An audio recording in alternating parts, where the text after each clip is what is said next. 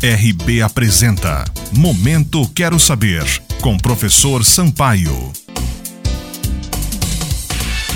Olá, pessoal. A mídia e o politicamente correto, uma análise do discurso nas redes sociais. A audiência em plataformas digitais quanto à publicação ou divulgação de posts, sobretudo nas mídias sociais, tornou-se um algoz juiz moral ultimamente.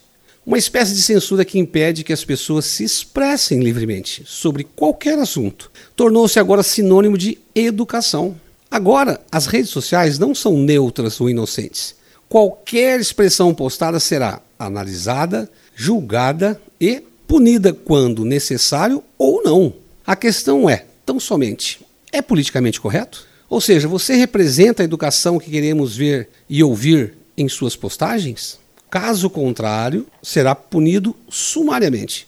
A regra é, de maneira como você fala e se expressa, deve ser direcionada por não ferir de erros de português a ideologias nazistas. Agora, tudo não passa mais desapercebido. A liberdade de expressão não é sinônimo de liberdade de ofensas. E isso, se alguém escondido nas mídias, julgar como algo ofensivo. É postar e aguardar o julgo midiático que tornou-se imperdoável. A sensação de empoderamento nas polêmicas em redes sociais tornou-se a bola da vez. Ambientes conflitantes são criados em fração de segundos. Basta você ser o primeiro a julgar e condenar determinado post para expressar o empoderamento de simpatizantes do politicamente correto se aliado a você.